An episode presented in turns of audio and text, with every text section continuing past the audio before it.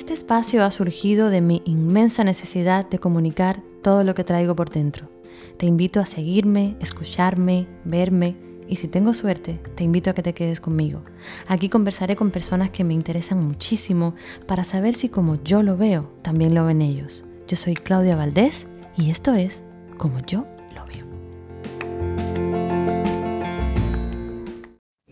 Hola Claudia, increíblemente esta aplicación se escucha desde Cuba y por supuesto estoy siguiéndote y enviándote mi mejor energía desde acá, desde La Habana, desde el cerro que tiene la llave.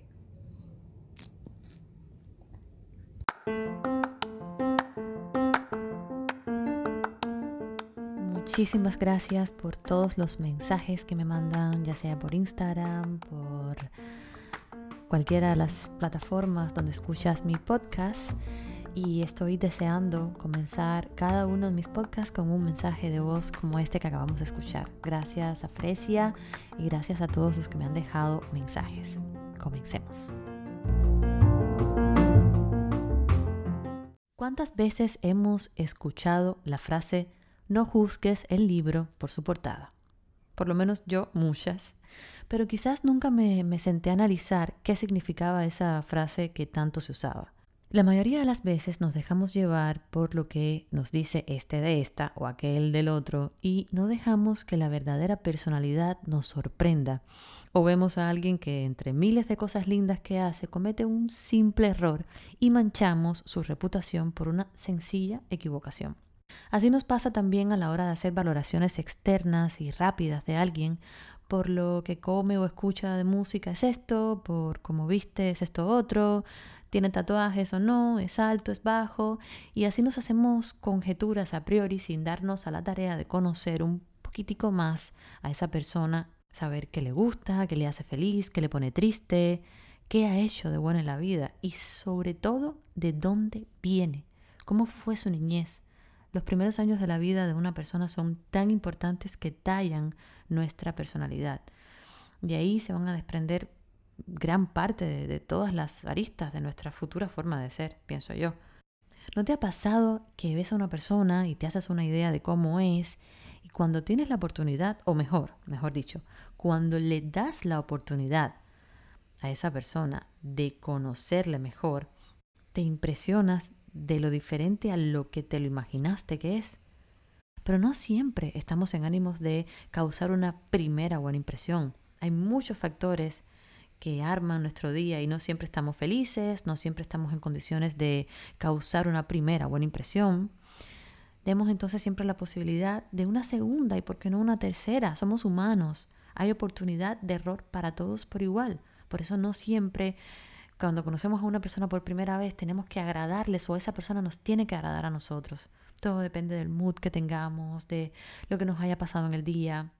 ¿Por qué cuento todo esto? Porque mi siguiente invitado entra dentro de este monólogo que, que acabo de compartir con ustedes, dentro de este soliloquio que tengo con ustedes, donde ustedes seguramente me escuchen y yo hablo y hablo y hablo, porque he querido entrevistarlo para traer de él su forma más pura, tratar de conocer un poquito más su corazón, sus miedos, sus sentimientos, su tristeza, sus alegrías y sobre todo eso que decía al principio, de dónde viene, cuál fue su niñez. Yomil es un cantante y es el líder de una agrupación que por muchísimo tiempo ha sido top en Cuba y en muchísimos países del mundo donde a la gente les gusta el género que ellos hacen, que es un reggaeton, latín. Confieso como van a escuchar pronto en, la introducción de la entrevista, que no es el estilo de música que yo estoy acostumbrada a escuchar todos los días, pero no dejo de reconocer que cualquier persona que lleve un tiempo determinado, siendo de la preferencia de un grupo de gente, pues debería tener todo el reconocimiento del mundo, porque que tú le gustes a una determinada cantidad de personas ya es un mérito.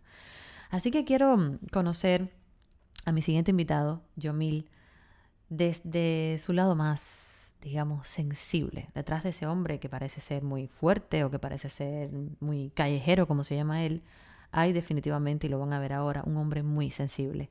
Así que espero que reciban esta entrevista con el corazón abierto, que no juzguemos a la gente por una primera impresión, o que no juzguemos a la gente por el estilo de música que escuchen o por el estilo de comida que coman, sino que nos demos la oportunidad de conocer un poquitico mejor al ser humano que está detrás de esa cara que nos está mirando. Ahí quien gritó ahora fue mi hija Lucía, que bueno, eh, hay momentos en los que no la puedo tener tranquila.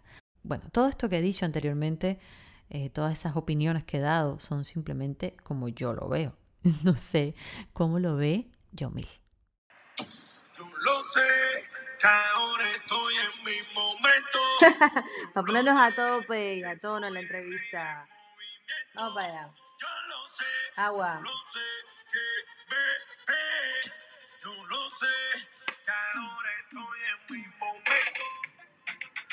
Buenos días, buenas tardes, buenas noches en cualquier parte del mundo que estés, donde quiera que me escuches. Hoy es un programa muy especial y atípico para la gente que está acostumbrada a escucharme, seguirme y verme, porque los que me conozcan saben que eh, el estilo de música que escucho es un poco em, diferente al del invitado que voy a entrevistar hoy. Pero este hombre, en una entrevista que hace poco hizo con Alexis, me robó el corazón. Yo lo dije también hace, en mis redes sociales yo vi a un Yomil antes y después de esa entrevista por mi desconocimiento y por lo que todo el mundo hace que juzgar a primera vista.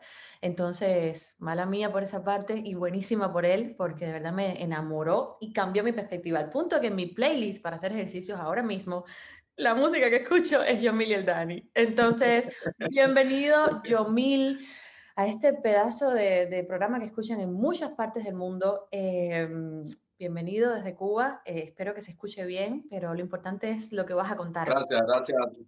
Gracias a ti, Claudia, por la invitación. De verdad, soy bien seguidor a tu esposo, lo respeto muchísimo, de verdad. Eh, lo sigo por las redes y he visto también la química que ustedes tienen, de verdad, y se ven que son una pareja genial, tienen mucha química y hay mucha eh, transparencia e inteligencia entre los dos. Y entonces, a mí siempre me ha gustado trabajar con personas así y en este caso, si podemos tener una charla así en, esa, en ese ámbito súper, súper genial, de verdad. Te soy sincera, hubo un, antes y un después de esa entrevista, totalmente, porque es normal, cada uno juzga, normal, como mismo a lo mejor tú me juzgas a mí por algo que ves a primera vista, y bueno, él a lo mejor es así, pero realmente lo que vi ahí me cambió la perspectiva total de quién eres tú. Entonces, eh, quiero que esa gente que te ama tanto sepa un poquito más allá del ser humano, vaya un poquito más adentro de dónde viene Yomil, porque una persona que está en la fama durante una determinada cantidad de tiempo ya para mí merece respeto, pero ¿cómo llegaste ahí? ¿Cómo fue tu infancia? ¿Cómo fueron tus, cómo fueron tus comienzos?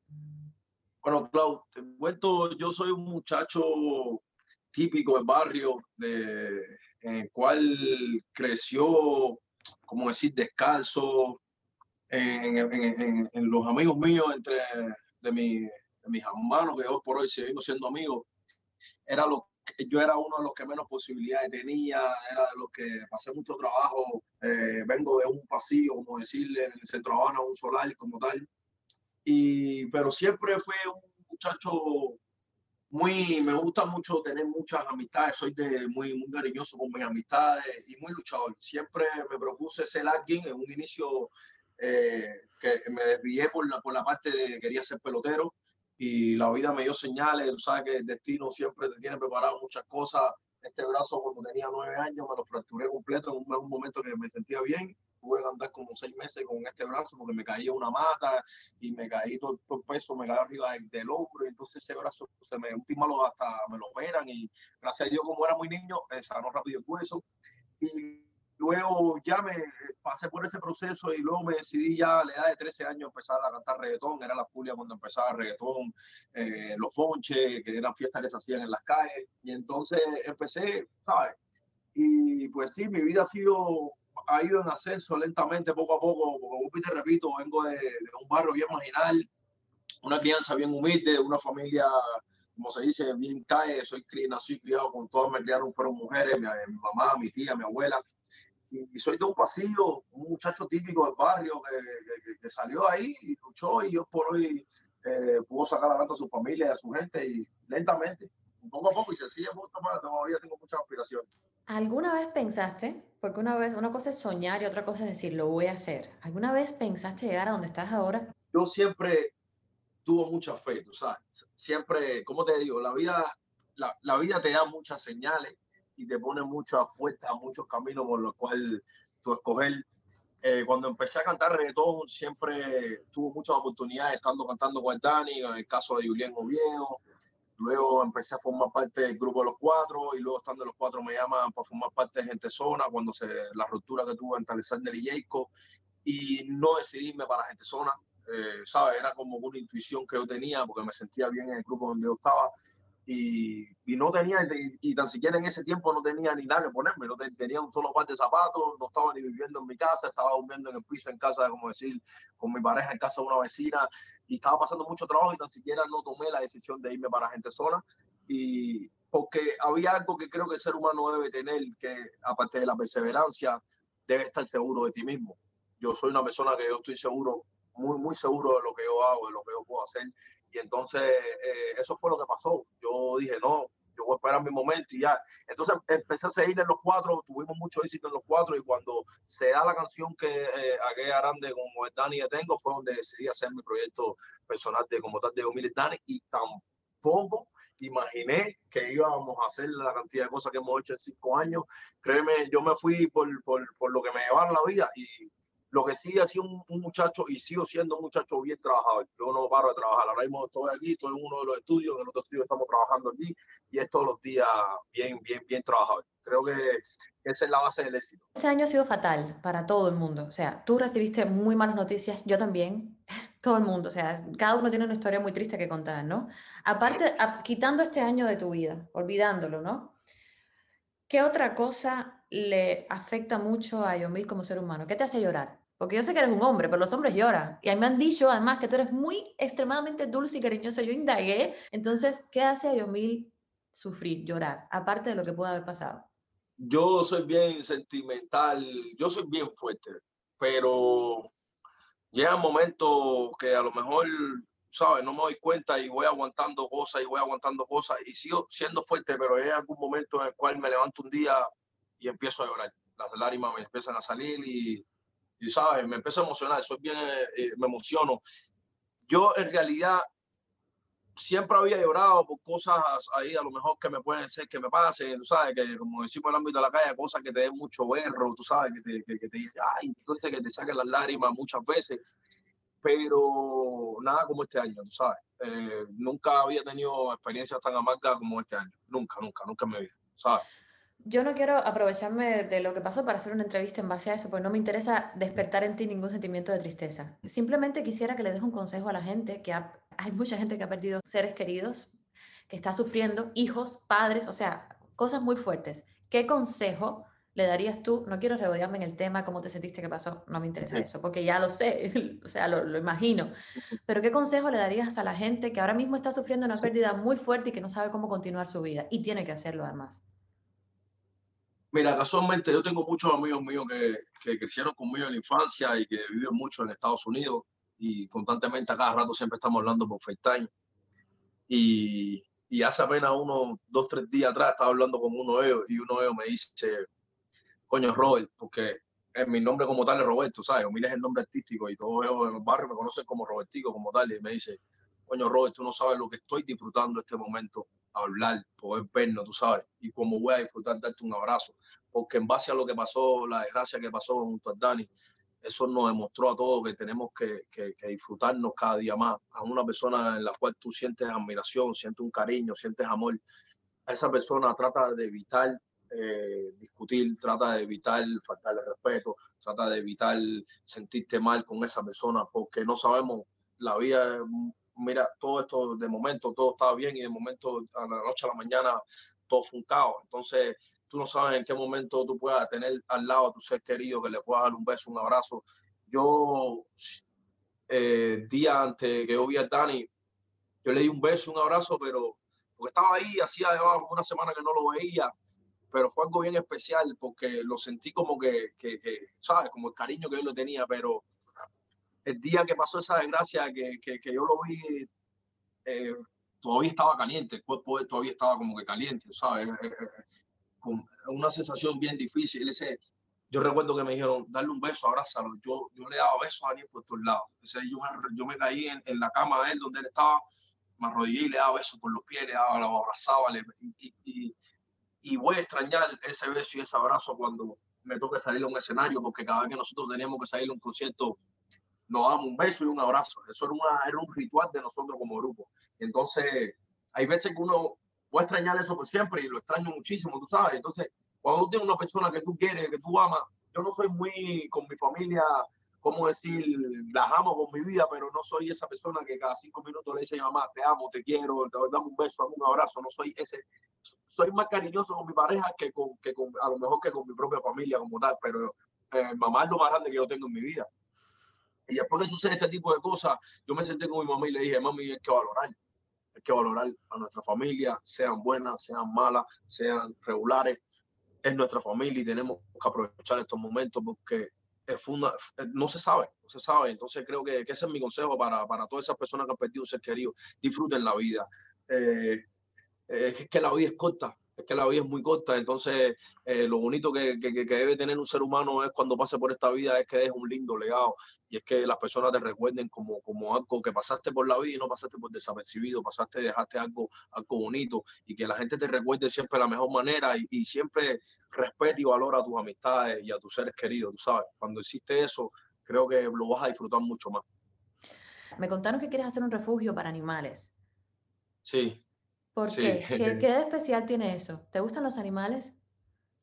Sí, yo, mira, como decía, yo practico la religión yoruba, yo soy sacerdote de Ifá y es algo bien bonito mi religión, es algo que yo la respeto y, y veo tantas cosas porque me ha dado tantas pruebas y tantos consejos para bien que, que, que le he cogido tanto cariño y tanto respeto. Pero al, al, yo empezar a hacer las obras a un inicio, cuando uno empieza la religión, que hay veces uno está haciendo cosas religiosas y no se, no se percata. Y yo empecé a sentir cierta, cierta empatía con los animales que, que, que, estaban, que se tienen que sacrificar cuando uno hace una obra religiosa. Y, y, yo empecé a indagar bien lo que significa eh, todo, que bueno, mi marino me explica que se dejaron de sacrificar personas para sacrificar animales, yo lo cojo un poquitico más suave porque en sí, todos los días uno come carne reo, come carne o pollo o cualquier tipo de carne y son animales industriales con lo cual, pero yo empecé a, a, a, cada vez que tengo que hacer una obra y, y, tener que sacrificarlo a algún pollo, algún chivo, algo así, yo le pido tanto a ese animal porque sé que ese animal se está sacrificando por darme a lo mejor una salud a mí o por protegerme, por cuidarme de X cosas. Pero más me chocó cuando empecé a ver en las redes sociales el tratamiento que se le estaban dando a los perritos sé. Cuando empecé, que me empezaron a decir que muchas personas recuerden a los perros a la calle, no sé, para echárselo a los, a los leones en el zoológico. O muchas personas que, que hacen peleas de perros, cogen a los satos, a los perritos satos y lo echan a, pelear con, con, perros de pelea para sacrificarlo. Entonces, yo tengo un chihuahua y, y siempre de niño tengo, he tenido perros, tuve un perrito que, que, que, vino conmigo desde niño y fui creciendo hasta que ya empecé a cantar en ese mundo de reggaetón y me duró como 15 años y, y yo lo enterré y lo lloré como si fuera un amigo más, tú sabes. Entonces, yo ver que, que, esos animales sienten y, y, y ver que, no tienen un respaldo y ver que, aquí en Cuba no hay mucha cultura con respecto a lo que es eh, un bienestar animal, porque tú a cualquier país del mundo y a los animales se les respeta. Entonces yo soy de las personas que, cree que si un ser humano respeta a un animal, ese puede respetar a otro ser humano, tú sabes. Entonces yo tengo muchos proyectos, muchas cosas en mente que quiero lograr y una de las grandes cosas que quiero lograr a lo mejor no es ahora, puede demorarse un poco porque eso lleva su presupuesto. Eh, tratar de, comprar algún lugar en el cual yo pueda tener varios animalitos ahí, en el cual pueda igual, pueda aportar mi granito de arena. Y por eso estoy apoyando la causa animalista, porque eh, son muestras también que, bueno, las personas que me siguen pueden ver de que a lo mejor muchos jóvenes, los que me siguen a mí, ven a lo mejor, mira, como te decía, yo, yo también me jugaba cuando estábamos en el barrio, venía un gato y, y, cogíamos y todos los amigos míos le tiraban piedra a los gatos, tú sabes, porque decían que los gatos eso, entonces jugábamos con los gatos y entonces cuando uno va madurando y va creciendo y se da cuenta de las cosas que uno vivía en el barrio, dice, wow, estas cosas es imposible hoy hacerlas, ¿sabes? Entonces, si uno que, que tiene un, buena influencia con, los, con la juventud y con los jóvenes, le puede inculcar a los jóvenes, darle cariño a un animal, ese joven también le puede dar cariño a un ser humano, ¿sabes? Porque yo conocí a la gente de la causa del bienestar animal y se ven personas súper sanas, súper nobles, y son personas que son incapaces de hacerle daño a un ser humano. Entonces, si una persona logra eh, transmitirle ese cariño a un animal, créeme que eso va, va, a ser una buena persona por el resto de sus días, junto a sus compañeros con la gente como tal en la vida como tal. Hay una pregunta que me hicieron, no sé, como treinta y pico de personas. Eh, hay dos cosas que quieren saber. Una, que, eh, ¿cuál es tu hobby? ¿Cuál es el hobby que tienes aparte de cantar que nadie conoce? A lo mejor tú dices, a mí me encanta, mira, pintar No sé, ¿tienes alguno? Ver muchos documentales. ¿Verdad? Aparte del estudio, yo, bueno, tengo casi loco a mi novia porque me dice, ya me tienes ya con los documentales, pongo una película comedia, pongo algo, porque cada vez que yo pongo Netflix quiero ver cosas documentales, cosas basadas en hechos reales, porque, y, y, y mi hobby es aprender, tú sabes, mi hobby no es, o sea, mi hobby es la música, todos los días me levanto, estoy en el estudio trabajando, pero eso es algo que ya es una costumbre que ya, que ya logré hacer, pero no, mi hobby es todos los días aprender algo y todos los días, si conozco a alguien que se dedique, no sé, si es un científico, un doctor, me pongo a hablar de, de, cosas de, medicina, cosas, porque eso es lo que hace que la persona se prepare en la vida para en un futuro tener un tipo de conversación, tú tienes tus temas de conversación, no solamente hablar de reto, de fama o de, ¿sabes? Lo, el, mundo típico de los reggaetoneros. Y entonces, eh, y más que estamos viendo en tiempo que hay que estar bien informado, hay que estar bien, saber de todo tipo de temas para poder eh, expresarte y poder dar tu, punto de vista. Y creo que ese es mi hobby. por hoy estoy, lo estoy disfrutando muchísimo, cada día aprendo más y creo que no soy de leer muchos libros, pero sí me incluyo mucho en documentales. Y la otra pregunta, bueno, tiene que ver un poco conmigo también, porque yo soy actriz, estudié en la ENA. Hay una, como que una tendencia ahora a llamar artistas a los que estudiaron y los que no estudiaron no son artistas. ¿Cuál es tu criterio? ¿Qué es para ti un artista? ¿Tienen que estudiar, no tienen que estudiar? ¿Qué piensas tú sobre eso? El artista tiene que sentirlo, creo que no hace falta los estudios. Hoy por hoy la tecnología eh, eh, ha, sobrepasado la tecnología musicalmente y, y, con respecto a través de un teléfono o por hoy ya no hace falta de, de, una televisión o de un, un, teatro para tú exponer tu arte. Creo que cualquier persona con talento por hoy se hace viral en las redes sociales y es un artista y, su vida le cambia. Entonces creo que, que eso es una teoría que, que, a lo mejor funcionaba hace mucho tiempo atrás, pero hoy por hoy yo creo que, que no es válido medir un artista por si estudió o no estudió.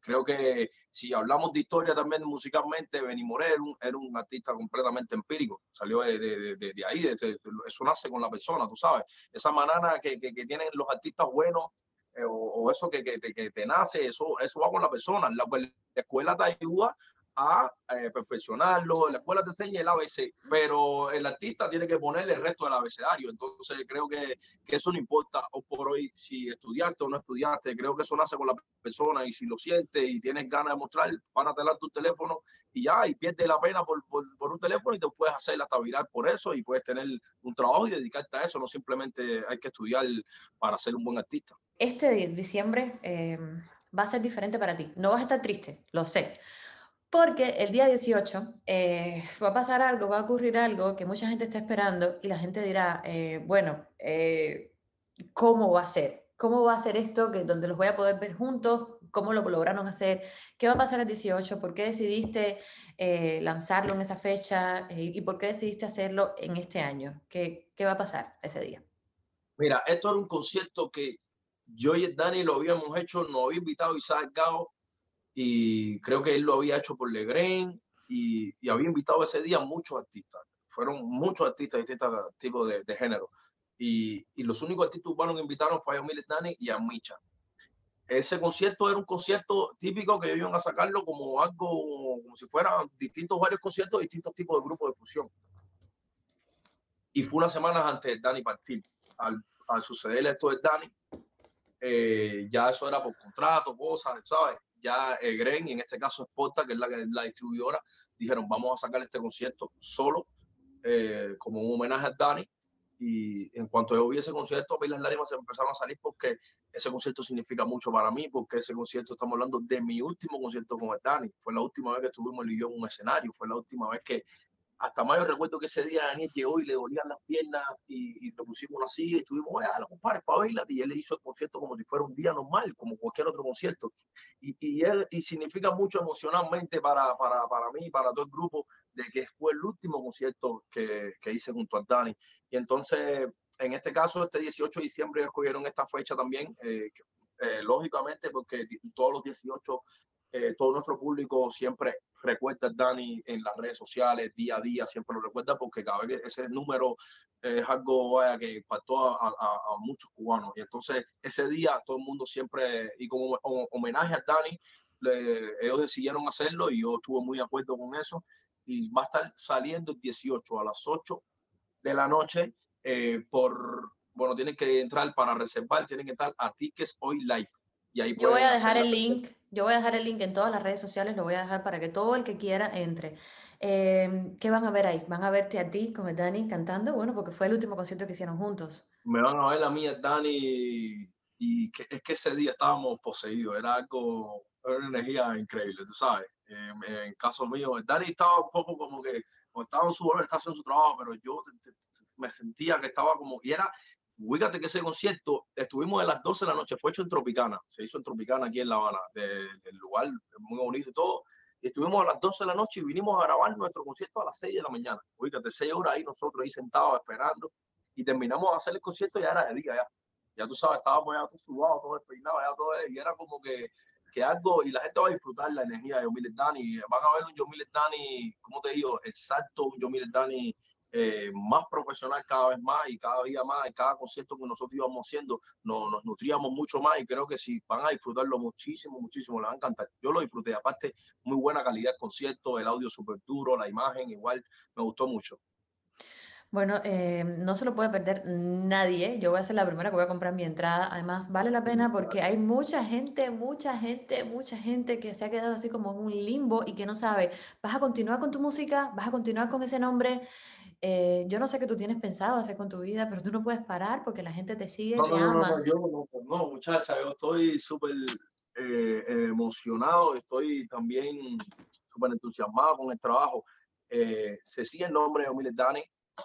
lo que tengo ahora mismo en mente, cuatro discos ya, no en mente, grabado cuatro discos ahora mismo de distintos tipos de conceptos. Y entonces, lo que sí quiero sacar es anualmente un disco junto a Dani, porque Dani, gracias a Dios, me dejó ahí. Tenemos aproximadamente de 80 a 100 canciones grabadas que él dejó casi.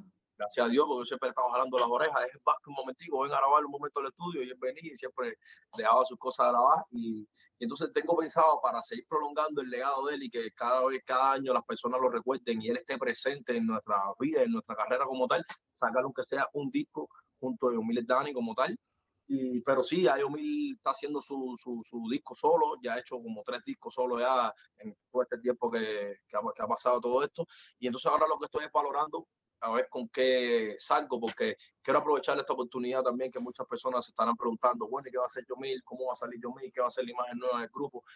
Entonces creo que es un momento único en los cuales yo tengo que aprovecharlo y quiero entonces, como decimos en el ámbito callejero, quiero apretar la tuerca como, eh, con respecto a imagen, a música, y quiero, quiero cambiar un poquitico el juego, más de la monotonía de los artistas que estamos haciendo casi, la música urbana está hecha como que muy monótona, los mismos videos, la misma música, entonces quiero hacer algo más conceptual, más experimental y en el cual que pueda trascender más y a ver si podemos representar Cuba como lo merecemos a nivel internacional. Ese por es el objetivo. Favor, por favor, sí, sí. ¿has pensado... Eh ¿Has pensado unirte a alguien más, hacer un dúo, o sea, que, sea Yomil y el Dani con fulano, o vas a ser tú solo siempre? No, no, es, es imposible. ¿no? Yo creo que hay muchos artistas buenos que, que, pudiera trabajar con ellos, pero creo que la química que yo tenía yo, yo junto a Dani, mira, cuando nosotros hicimos el grupo Yomil y Dani, yo lo primero que le dije a Dani fue, yo nunca en mi vida voy a tener a un, a un, ¿cómo decir?, a un compañero de trabajo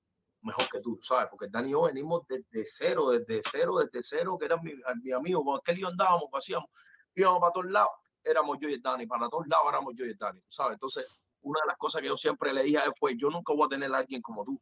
Y, y, y, alguien en la cual tengamos esa química. Yo y Daniel nunca discutimos, ¿sabes? Nunca discutimos. Fíjate el amor tan grande que nosotros nos teníamos que, que, nada, él, sabía cómo yo pensaba, sabía cómo pensaba, era un amor y un respeto tan grande que, que eso es bien difícil lograrlo por hoy y, y, y, encontrarse un amigo así, un compañero de trabajo es más, mucho más difícil todavía.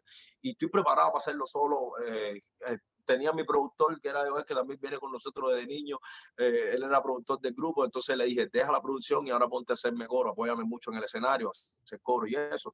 Y ese es el fondo que estoy ahora como que organizando, pero no, no necesita nadie que pueda reemplazar la imagen de mi hermano. Bueno, pues yo te deseo todo el éxito del mundo, no pares. Y en el lenguaje cubano, pues somos cubanas, yo soy muy rubia y muy ojos pero yo estoy cogida con la pinta, como digo yo. Tú eres un monstruo, no lo pares. No pares esta onda Gracias, que tienes gracias. ahora mismo, sigue por ahí para allá. Eh, la bendición de todo el mundo para ti y este 18 va a ser genial. Yo me voy a encargar de que todos mis seguidores y todos los seguidores de los seguidores que conozco se enteren porque este es un evento muy especial que nadie se lo puede perder. Gracias por estar, gracias por la gracias entrevista. Gracias a ti, Claudia, por la invitación y lo que tú necesites, un apoyo para tu canal igual, aquí cuenta conmigo, cuenta con un amigo más y mi salud y mi respeto para tu esposo. Gracias. Y un beso a Daniela, que es que tiene un amor contigo, de verdad. Eso me, ha hablado, me ha hablado maravillas de ti. Gracias por todo. Un beso gigante. que estés muy bien. Suerte el 18.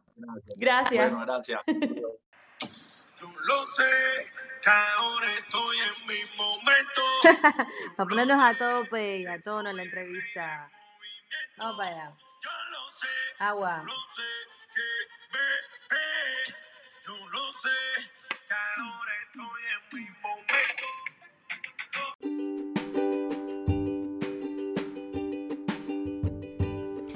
Gracias por escucharme. Este espacio ha sido creado para mantener un vínculo más cercano entre tú y yo. Puedes seguirme en mis redes sociales, yo soy Claudia Valdés y en Instagram aparezco como arroba Claudia Valdés Oficial o puedes seguirnos también en nuestra cuenta arroba como yo lo veo podcast. Si quieres enviarme algún mensaje o alguna sugerencia, puedes escribirnos un email a como yo lo veo podcast gmail.com. Estaré más que feliz de leerte y contestarte. Un beso gigante y no olvides escuchar el próximo capítulo y comentarle a tus amigos que esto existe. Esto es como yo lo veo.